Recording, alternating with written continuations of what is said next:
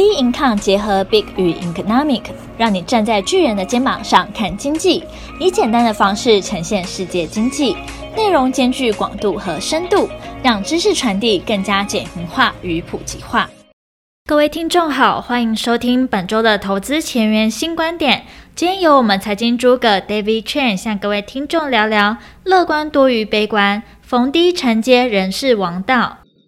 呃，我们现在来看这个。这个美股道琼斯哈，大家比较想讨论，也比较想了解，就是说到底礼拜一哈发生了什么事情？为什么一个跳空的一个大跌哈，跌了七百多点的道琼斯，但是后来尾盘有一个下影线还好哈。那这一天到底发生什么事情？那市场上大概所有的这个主要的声音啊，主要的媒体都提到，主要是这个 Delta 病毒的肆虐哈。造成这个美国投资人哦，觉得这这就是说这个 Delta 病毒肆虐，然后再加上通这个通膨的疑虑哈，当然就是造成这个大跌的原因。但是呢，我待我待会分析，主要是我的判断应该不是这个，主要主要不是这个原因，因为其实 Delta 这个这个问题已经持续了蛮长一段时间的哈，所以呃，是不是这个原因？我觉得不是哈。另外就是说，那后面呢？当然大家就看到，因为当天礼拜一当天大家都很紧张，主要是这是一个跳空的一个下跌的一个态势哦，等于说等于说跌破了哦，几乎是说这个所有的均线哈，短期均线几乎都被跌破了哈。这个地方就是礼拜一当时大家哦都很担心，尤其是因为这个主要是美股嘛哈，大家就很担心台股的礼拜二开盘哦，就是会很严重哈。当然也是跌，那但还好。后来呢，呃，美股呢，礼拜二晚上呢就开始反弹，这一根更有趣，它涨呢跟当天跌的那一根呢，哦，几乎是一样的，K 这个 K 线长度几乎是相同的哈、哦，当然是一个实体的红 K 啊、哦，留一点点上影线。礼拜三啊，礼拜四啊，我们看到连续两根红 K 啊，感觉又整个爬回来，而且是把这个缺口把缺口把它补上，这个补这个缺口啊、代表说。到底是是转弱呢，还是现在到底是转强？那到底后面到底是怎么去看？这边我们下一个结论哈，其实因为这个盘势都不脱离我们原本的判断哈，你去你从这个地方开始去往后面去看，它已经变成是一个很明显的箱型区间的一个一个箱型的一个形态哦。你看它上线上面一个上缘线跟下缘线几乎是一个箱型的一个形态，好，本来就是一个年。焦灼在这个地方的一个态势，就算跌的幅度跟涨的幅度几乎是好一致的一个情况。好，所以呢，后面怎么看？其实呢，继续焦灼哦，继续焦灼哦。主要是我回到我刚刚前面提到，就是说我判断不是 Delta，主要的关键啊，因为当天还提出就是说，因为当天的那个油价是下跌的，礼拜一油价是下跌，所以呢。哦，这个大家有整个经济衰退的疑虑哦。现在目前看起来，这个整个态势为什么还会持续的焦灼？持续焦灼要持续多久？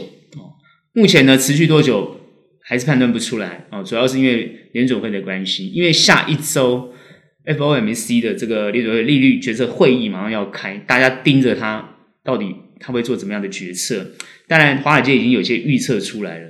那预测出来呢，主要就是呃担心缩表，所以他当天那天呢，哦会那一根下跌呢，礼拜一下跌，主要也是因为担心缩表的关系，所以呢马上做一个大幅度的一个杀盘的一个动作啊，道琼斯这个全球投资人大家就吓坏了，就是说如果说 FOMC 在下礼拜他决策会议他提出要缩表或者是减少购债，那这个开玩笑啊，这个。整个呢态势就很明显，这个资金派对就要结束了，所以目前这边的研判是不大可能哦，不大会做这个动作。那为什么华尔街要把这个讯息散出来，然后吓大家？那事实上来讲，隔天马上就都弹回去了啊！礼礼拜一散散出来的消息，那礼拜二、礼拜三、礼拜四全部又跑回去。但礼拜四这一根哈，就是昨天晚上这一根红 K 就很就有点有趣了哈，它是一个很小的短短的一个。红 K 这个短红 K 它其实上下幅度都不大，那代表说投资人在这个地方啊，多空两边都开始冷静了，开始想想看到底后面到底是怎么样。所以我为什么要下一个很重要的结论，就是说这边它的关键，大家还思考的是通膨的疑虑。如果说经济会上升，那就是通膨会来临哦。如果呢经济是衰退的，更不可能呢让这个行情涨上去。所以经济不可能衰退，因为它基期很低，所以经济一定会慢慢起来。经济会慢慢起来，所以你各方面的数据、各方这个财报方面呢都会不错。那在这个不错的情况之下呢，基本上行情呢就不会往下走太多。但是呢，大家知道经济如果变好，大家就担心这个通膨会产生，所以又会自然压抑那个股价。也就是说，涨就会往下跌，涨就会往下跌。也就是说，你就像打地鼠一样，它头冒出来你就打下去，头冒出来打下去，就是这个行情就是这种感觉。所以我还是判断它还是一种胶着的态态势，就算创新高也会拉回。但是只要资金派对没有结束，也就是说联总会它不做一个不购债的动作的话，先不要讲缩表了，大家都不要去谈缩表，什么升息都不用谈了，只要看它要不要减少购债就好了哦。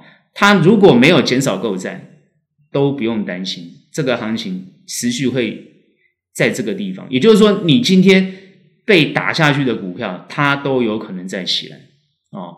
只要是基本面还不错的哦，财报方面还不错的，它都会还会再起来。所以说，我们要怎么看？下个礼拜一定要紧盯着，因为现在财报都要出来了哦。下礼拜最重要是像 Tesla，哦，这个呃五大科技类股。哦，包含这个 Facebook 啊，这些哦，很多公司都要财报都要出来，而且预计它的财报应该都会不错。现在目前市场比较乐观的去看，财报都会不错啊，财报都不错。这这个判断哦，如果说哦符合预期，行情就又再涨一波，又会再往上走。哦，如果不符合预期，那当然它就会往下走，这个是很自然的现象。可是现在市场普遍是乐观的，哦，不会是悲观，是是乐观的，因为。可以从各方面的数据去看，他们啊、呃、这一波都是受益的，而且最近最近这个车用哦涨得非常的多哦，所以看起来呃特斯拉不会差差到哪里去哦。为什么要这样判断？就是说下礼拜其实呃如果联储会没有太多的鹰派的言论的话，这个行情不会受太大的影响，应该往上走哦。可所以可是已经往上走了，那这个会还会压抑？那要透过什么方式压抑？哦，那当然就是啊，要一些坏消息出来。所以目前看起来，我们看我们判断就是说，其实下个礼拜乐观的消息可能会比悲观的消息还要多。也就是说，为什么我要这样谈？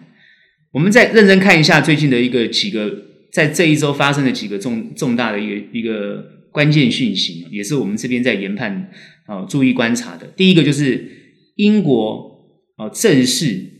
哦，所有国家都不敢做的事情，他们竟然做了。他正式解封，哦，正式解封。那英国为什么敢做这个正式解封的动作？这个我分析一下哈，主要是一开始我就在观察全世界在面对疫情这个发生的时候，英国的态度是什么。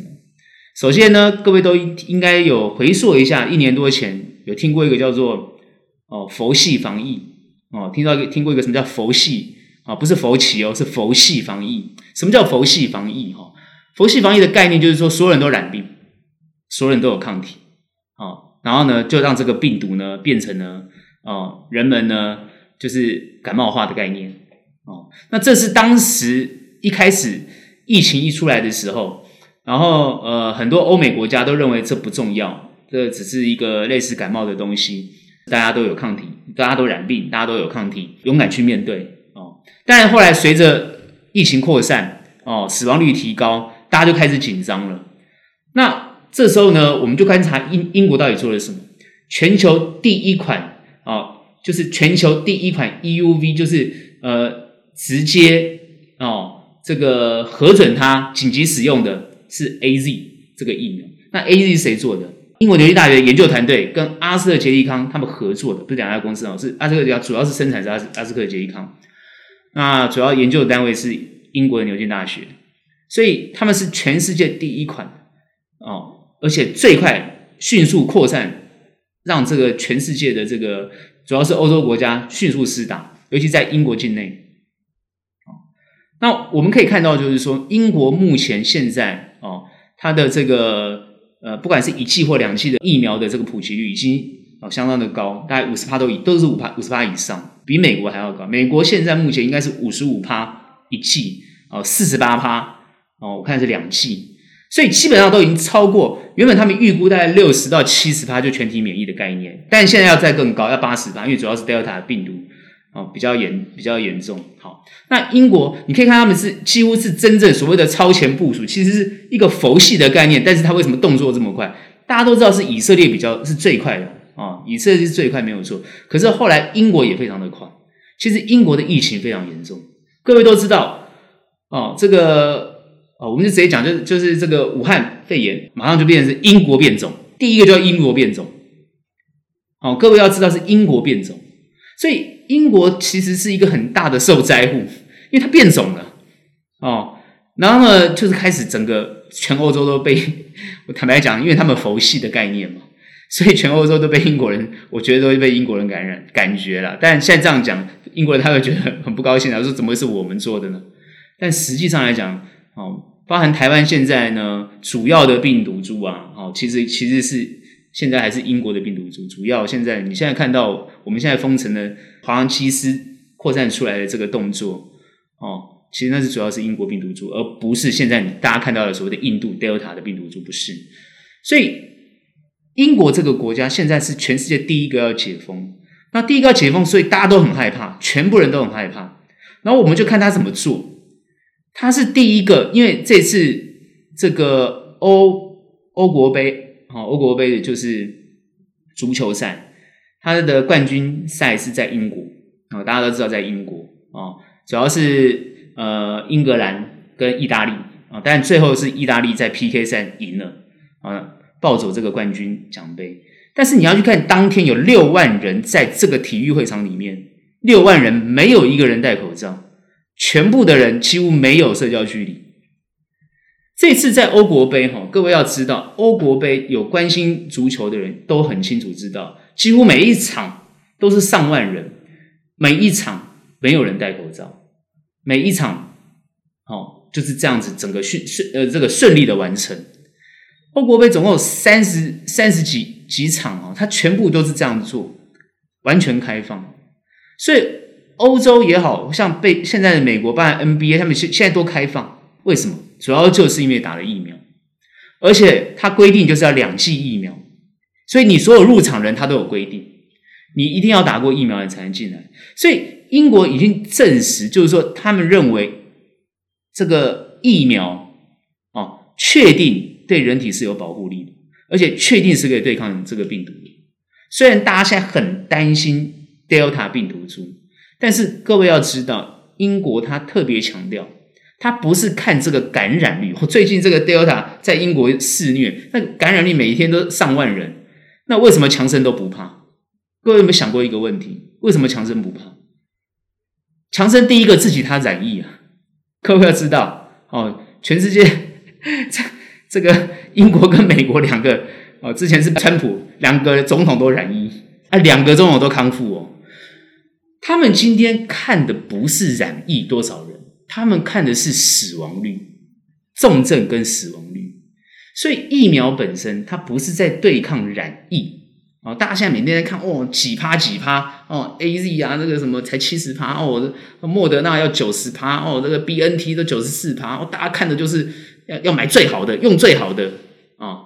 那现在当然大家都知道嘛，B N T 只能打这个十八到十二岁哦，好像呢，大家期待这个啊、哦，台积电跟这个红海的 B I T B N T 啊，大家好像达不到。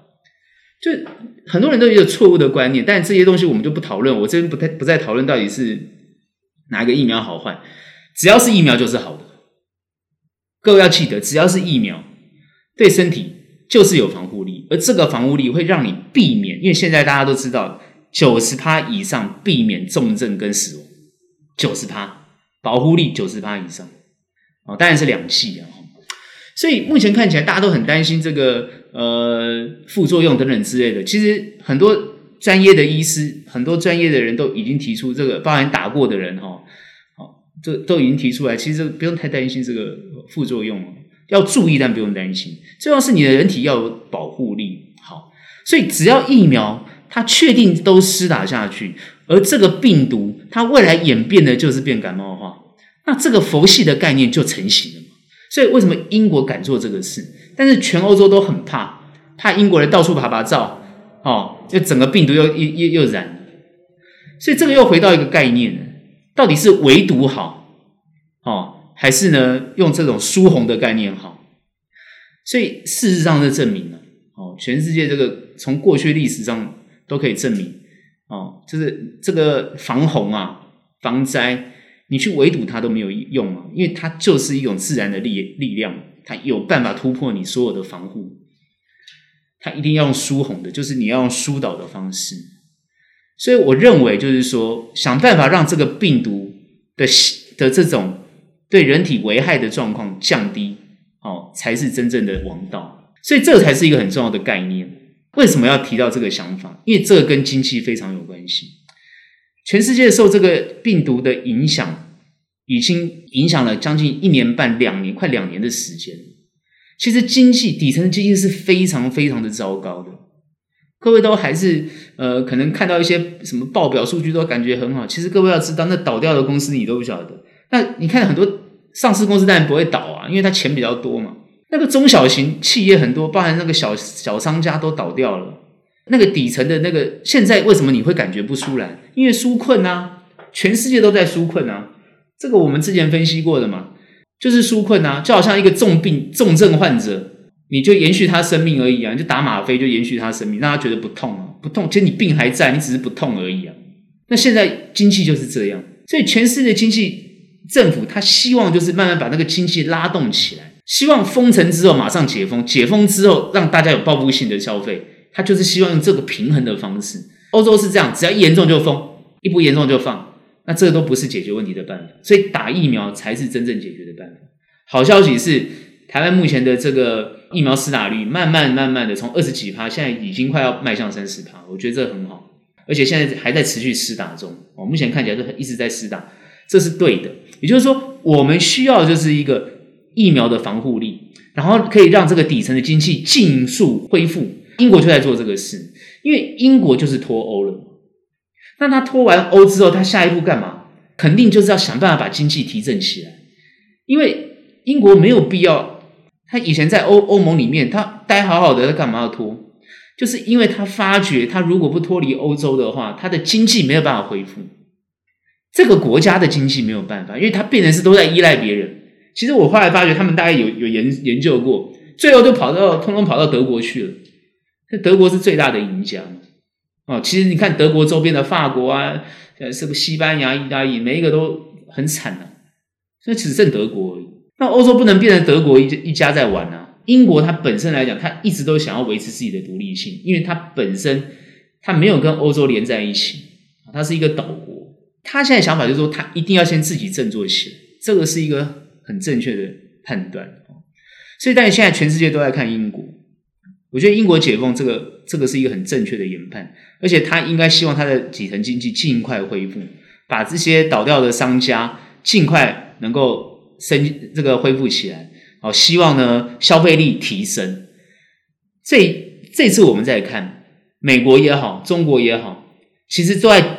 紧盯着消费，就是消费有没有提升，这个是一直要去看它后面那个数据。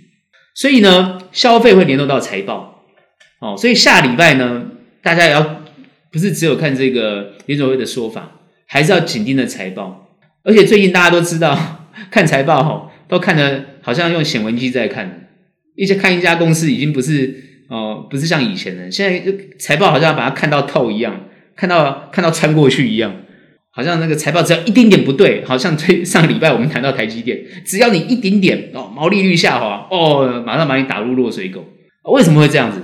很简单，因为位阶太高。现在这个投资方都承担一个很大的压力，就是为什么这个行情这么高哦，这么热，股价位阶这么高，都降不下来，就是这个问题。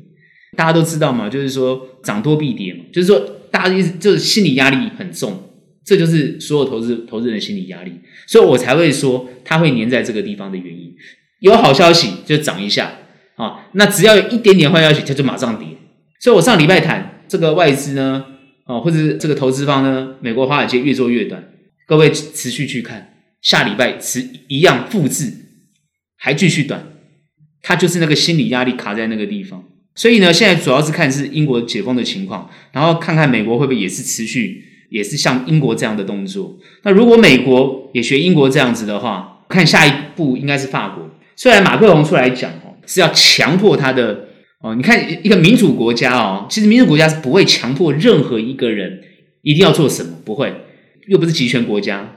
可是我们现在看法国，法国现在是他未来规定，就是你要到哪里，你必须要出示你的。打过疫苗的证明，而且要两剂，所以不然你就不能进餐馆，不能去酒吧，你不能去什么地方都不能去啊，不能看电影啊，不能去哪里都不行，因为他觉得这是一种不打疫苗的人不负责任的行为。但是各位知道，很多美国人不打疫苗，大概将近就是共和党那些人不打疫苗，而且有些欧洲人是不打疫苗的，是坚决不打疫苗啊，认为这个疫苗有很大的风险，就不打。那现在他就是有点政府就是强制规定啊，法国现在这样做，其他国家还没有像法国这样。法国现在就是要看任何地方，他就是要求你进去，你就要有证明。如果你没有的，抱歉哦，我们不让你进来，不让你用哦。现在法国是这样子，他有半强迫式的要把他的法国的施打率，就是疫苗施打率提高。目前很明确的观察是这样。那我认为很多国家就开始仿效法国这样做。我看起来我们台湾还就是这个在施打疫苗方面，大家都还蛮乖乖的哈。现在只是大家在选品牌而已，呃，其实有疫苗大家都愿意打哈。现在看起来都是这样，那欧洲、欧美国家不是诶，他 他不打就是不打哦，真的是这样子。但是现在我觉得美国应该会学英国跟法国会做这种动作，因为这次从欧国杯里面可以感觉得出来，啊，其实大家为了要看球赛啊，其实呢会愿意 去打疫苗，然后呢去看球赛，是这样，真的是这样的原因啊，因为他就规定嘛，你一定要有两剂疫苗我才放你进，就是这样子，不是说你有。你有钱，我就我就让你进来看，不是这样子。所以目前看起来，他们应该会这样做哦。然后渐渐慢慢的，各个城市就会解封，然后国庆就慢慢开放。因为现在目前英国是开放国际，就是说国庆所谓的解封是这个概念哦，就是要开放国境啊，让那个飞机可以互相往来，然后不再什么关十四天啊，关关几天，不再这样做了。哦，我觉得这个是一个很重要重大的一个对于疫情。的一种转变，当然大家现在都在看，就是说，好，如果你做完解封之后，你的这个染病率会不会一直飙速飙高啊？大家现在就担心这个。除了染病率之外，大家要看你的死亡率啊或重症率啊。目前我看英国事实上来讲，那 染病率是真的飙高，没有错。但是好像它慢慢要控制住了，因为有些人有打嘛，有打的人就不会被传染到嘛，所以很自然而然数字就被控制住。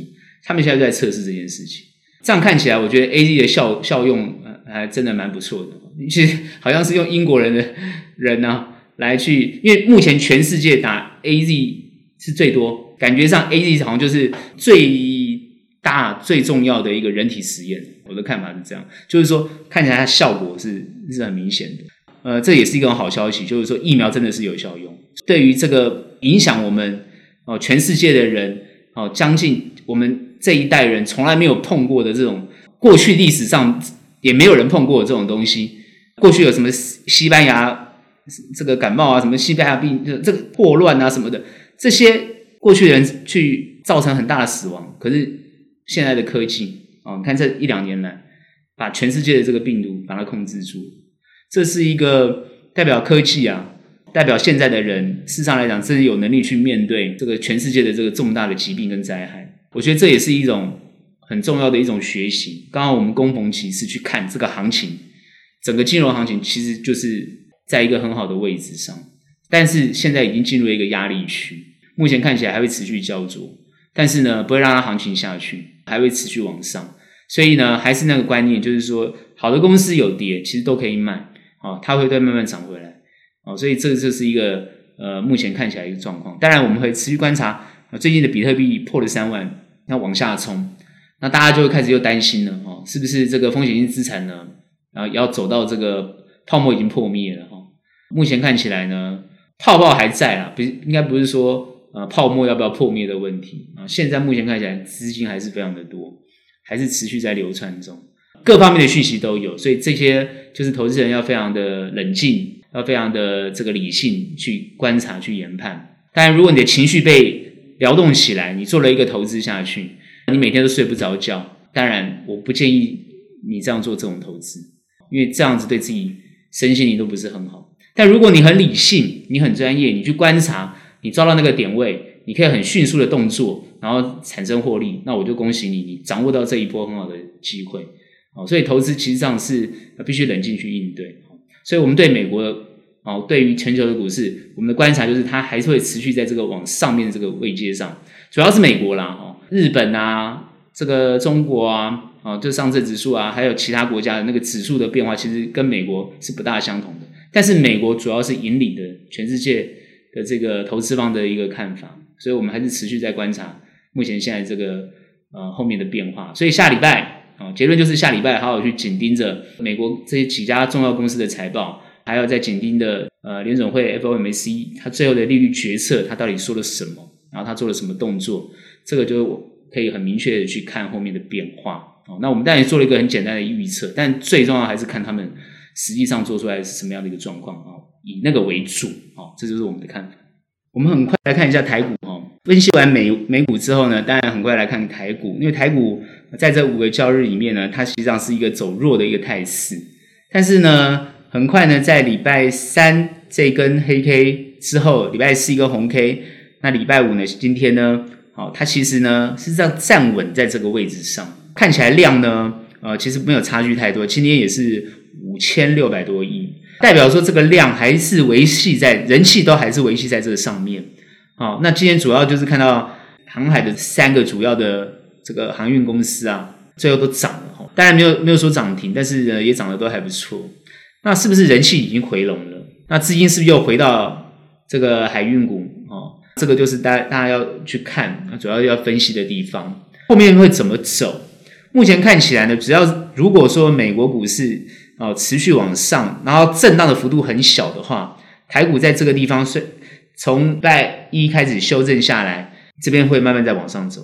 虽然上面会有压力，但是呢，我认为呢，一万八千点啊、会往上突破，没有没有问题。等于说下一个礼拜呢，它就是震荡往上的一个态势。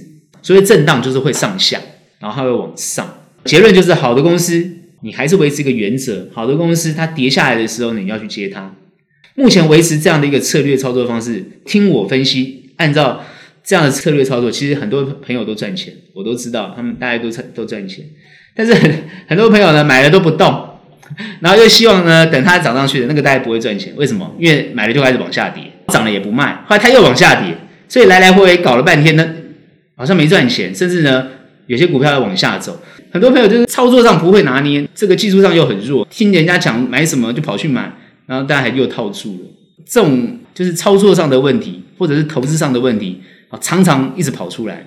那这个就是投资性格的问题。就是你个人在投资方面的性格，涨你会怕，跌你也会怕，你都喜欢买涨的，只要涨了你就很想追哦。比如说看到快涨停板了，想要赶快去买，哦，很想要问能不能追，能不能追？这种人通常没有办法，你就是会套股票，跌下去你永远不敢买，因为会不会再继续跌，甚至想把手上的股票全部卖掉啊？那这种呢也都不会赚钱，通常都是这个卖在最低点，你卖完它开始涨。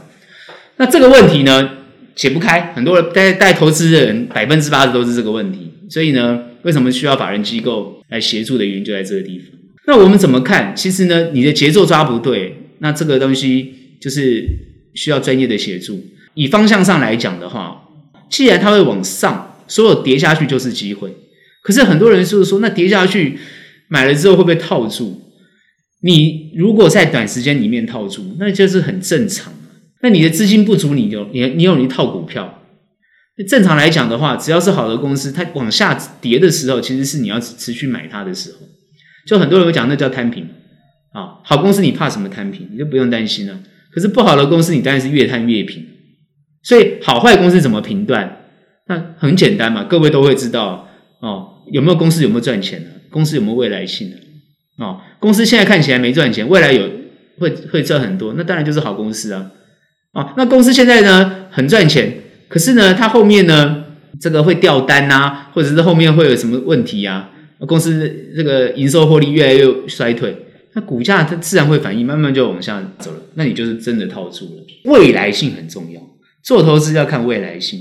很多时候很多人看不懂未来性哦，所以说啊，什么看产业啊，呃，看财报啊，看公司营收获利。当然大家都知道那叫落后讯息没有错，可是预测能力很重要，就是你要学会怎么去预测这家公司的未来性啊。那怎么预测？那就要观察很多啊，研究很多啊，看很多，那当然才能去研判出来是不是它未来真的有办法哦表现得很好。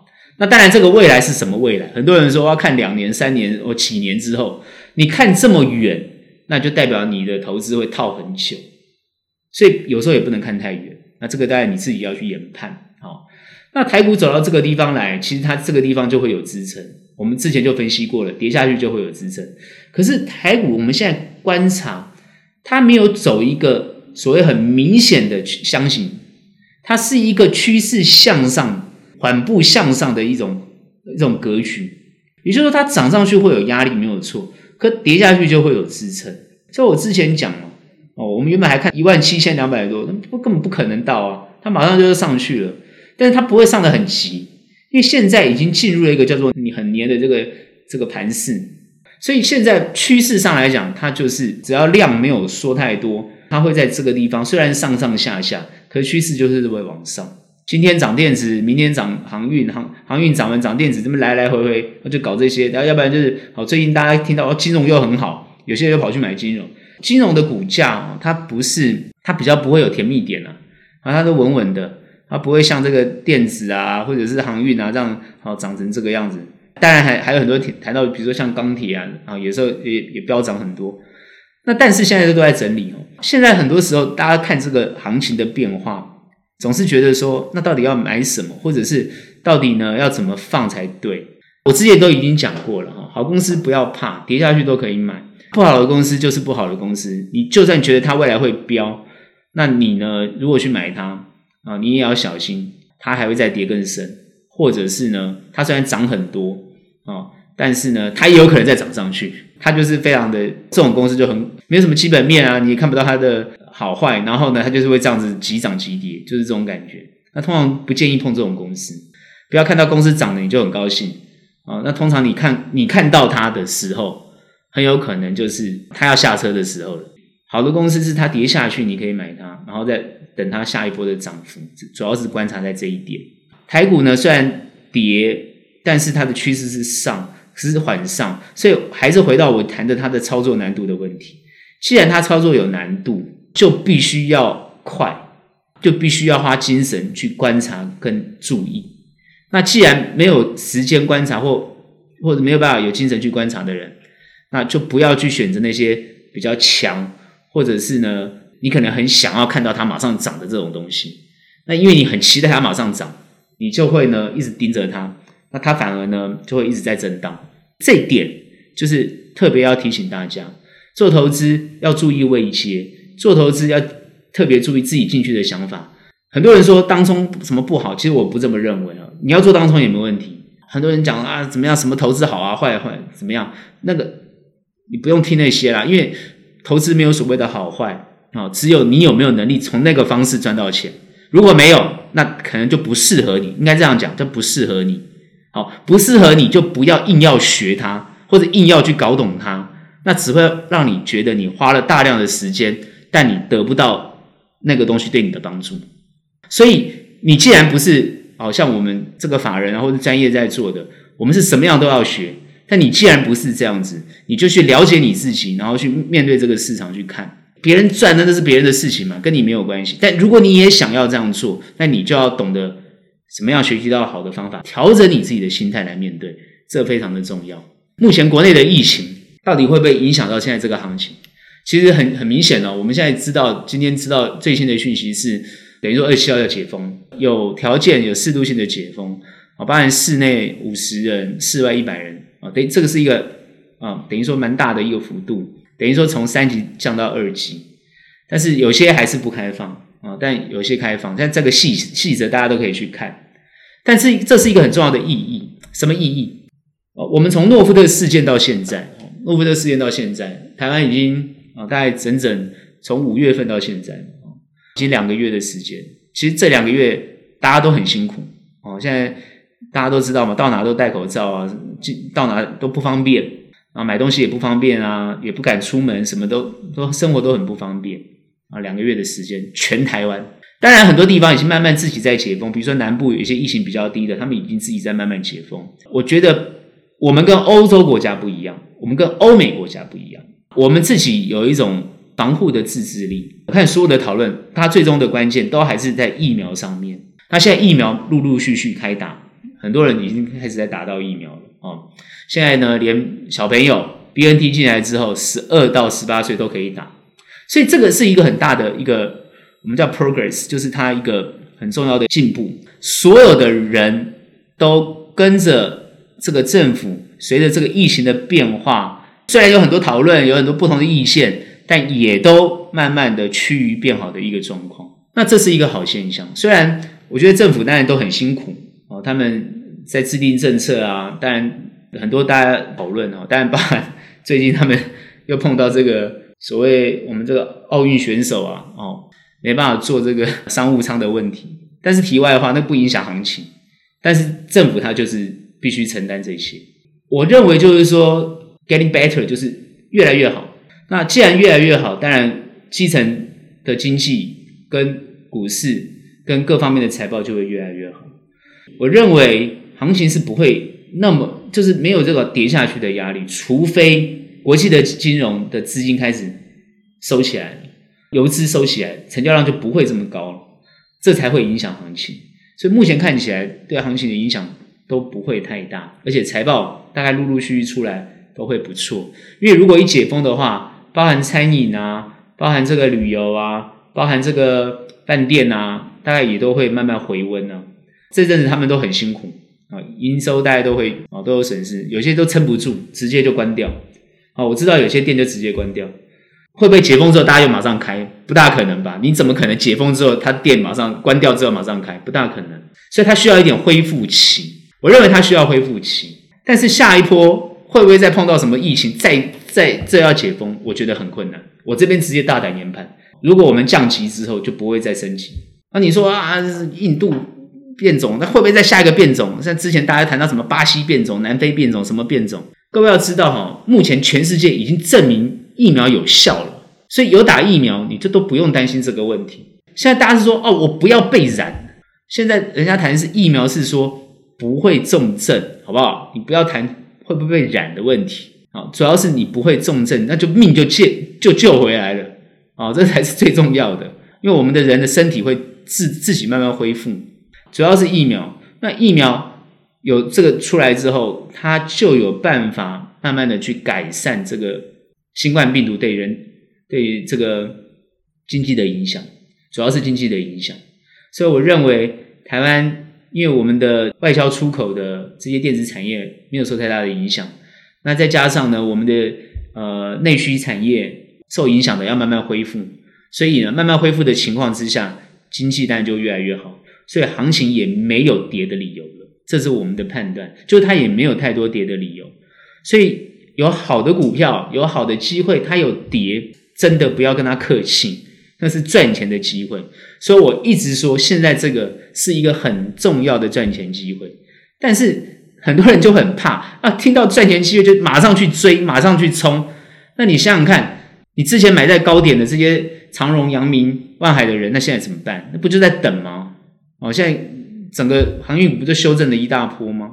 所以很多时候呢，不是说。我现在这样讲，你马上就是哦，看到涨了马上去做。我这边也是强调，一直强调，你要看它好的公司跌下来才去买啊，你才会买的比较安心嘛。那你要说追那个很强的，我一直强调，不是说不能做，你去追它没有关系，但动作要快，就是这样。那我们这边不分析标的，因为主要是标的你自己都看得到，你要去买一个你自己安心的东西，就是说你可以买进去，你很安心的睡觉哦。明天它跌你不怕。反而他跌，你很高兴，为什么？你有买到便宜的机会，应该是这样的态度才对。如果你是这样的态度，我跟你讲，你这一波在这几个月都赚钱，一定。你你的心态是这样的人，你这几波这几个月都赚赚钱。你看这个行情，不管指数虽然很黏，但你都会赚钱，很奇怪，就是这样。这也不奇怪，我们看不奇怪，你看会很奇怪。听我这样讲，你那个心态一调整，你都赚钱。那我们这边不谈心态，就是说，主要就是说，既然台湾各方面的东西连疫情都没有办法影响这个行情，你说它有跌下去的理由，所以可以很乐观的去看待这个行情。那至于下一周，难道会不会有什么太多的变化？既然主要的疫情它没有没有可以影响行情，那我跟大家讲，那财报就变得很重要。所以我刚刚讲过了，全世界在看美股，在看美国的公司，人家是用显微镜在看，那台湾的公司也是用显微镜在看呢、才会有这个台积电大跌的那天跳跳空大跌的这种这种情况。就是现在所有的公司，你的财报变得真的是要缴出来给大家好好的检查。事实上来讲呢，这才是对的嘛。大家认真去看看它的财报，到底是真的假的？所有去预判的，跟它实际上产生的落差到底多少？如果落差太大，这种公司你会不会？过于乐观，过于乐观，你就要带，你就要想，你要不要调整你的部位跟持股？诶，这是真的要好好去思考的，还是要认真的去注意观察你持有的股票变化，还有你持有持有股票的后面的一个状况，然后呢，做适度的调整。很多人说我买股票就摆着，我都不看它，这个东西也没有问题，但问题是它的位阶在哪个地方？现在我觉得好的公司，它应该的位阶都不低了啦。很多人问我，好公司那位阶低都没有啊，没有没有一家便宜的，全部都感觉都很贵了啊。我承认，好的公司现在它的位阶也不便宜。你说台积电这么好的公司，它也要五百八、五百九、六百块，就是这样的价格了，哪有什么便宜的东西？你过去看的呃这个什么联电，呃十几二十块也也看不到啦。哦，联电它现在你看它都赚钱的公司，人家也是五十几块。所以我的意思就是说。你要期待便宜的东西，就好像我上次分析过的，你要期待便宜的房价一样。目前在这个全球都是这个热钱的情况之下，很少有便宜的东西，因为资产价格普遍都是提升了，都都升高了啊！利率这么低的环境下面，自然价格都会提升。所以，既然是这样的一个情况之下，你要买一个相对便宜，而不是绝对便宜的东西。哦，那这个我不是很绕口。我们的专业会去看什么叫相对，我们会比对，我们不会做绝对的事情。像很多人就喜欢买绝对的东西。最近有个朋友啊，买一档股票，买进去就跌了，就马上用绝对的想法去面对。什么叫绝对？我买就一定要涨，有这种事吗？你买就一定要涨，那这么厉害，比中乐透还厉害？不可能嘛，因为它有市场的变化嘛。你买，你可能早买早了一点，所以很多人想说：“啊，你干嘛那么早买？你可不可以等它跌多一点再买？”这真的很有趣啊！我我我常常讲，就是说，如果可以预判到成这样子的话，那比算命仙还厉害了。不可能，也就是说，不是要预判这种程度，不是你绝对不是看这么短，因为你没有在做当冲。但是你做当冲人要这样去预判没有错，因为你马上点，你就要马上卖了啊，可能只有零点零零几，你就要跑掉了，你根本看不到赚一块两块。所以我的意思就是说，我们没有看这么短的情况之下，不需要看这么短。所以他有时候买进去下跌，你就是知道它会跌一下，震荡一下。反而你要抱着一个诶很高兴可以捡便宜的想法，可以买更低，就是这样子。好，所以很多人买投投资说哦，我要一次砸一堆。我之前讲过，做投资不要用一次砸的概念，分批啊，一定要分批。一次砸，你就有可能砸在最高点；卖也是一样，一次卖，那就可能卖在最低点。所以可以分批卖或分批买，最近要这样做。最近因为它是在震荡又黏着，它就是要有一个就是分批的概念。虽然没有办法卖在最好的位置，没有错，这个心里要知道，你不会卖在最好的位置，你也不可能买在最好的位置。